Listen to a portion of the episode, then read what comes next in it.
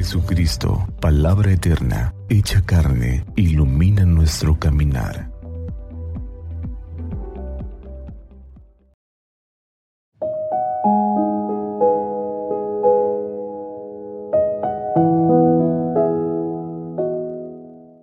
Viernes 7 de abril, Viernes Santo de la Pasión del Señor.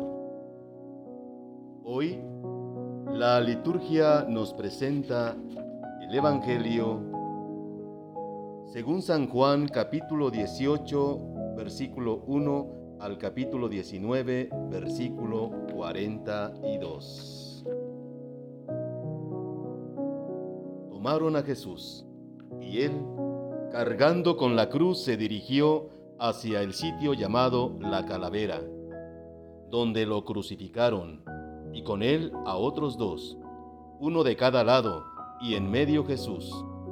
Pilato mandó escribir un letrero y ponerlo encima de la cruz.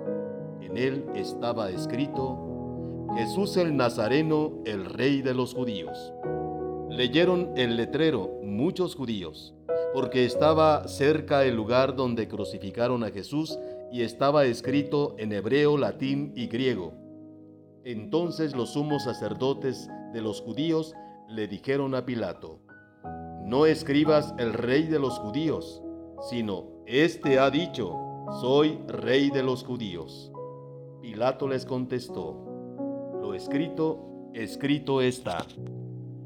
Cuando crucificaron a Jesús, los soldados cogieron su ropa e hicieron cuatro partes, una para cada soldado, y apartaron la túnica era una túnica sin costura tejida toda en una pieza de arriba abajo. Por eso se dijeron, no la rasguemos, sino echemos suertes para ver a quién le toca. Así se cumplió lo que dice la escritura. Se repartieron mi ropa y echaron a suerte mi túnica. Y eso hicieron los soldados. Junto a la cruz de Jesús estaban su madre, la hermana de su madre, María la de Cleofás y María Magdalena. Al ver a su madre y junto a ella al discípulo que tanto quería, Jesús dijo a su madre, Mujer, ahí está tu hijo. Luego dijo al discípulo, Ahí está tu madre. Y desde aquella hora el discípulo se la llevó a vivir con él.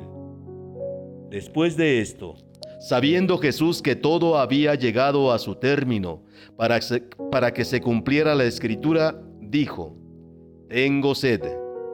Había allí un jarro lleno de vinagre. Los soldados sujetaron una esponja empapada en vinagre a una caña de hisopo y se la acercaron a la boca.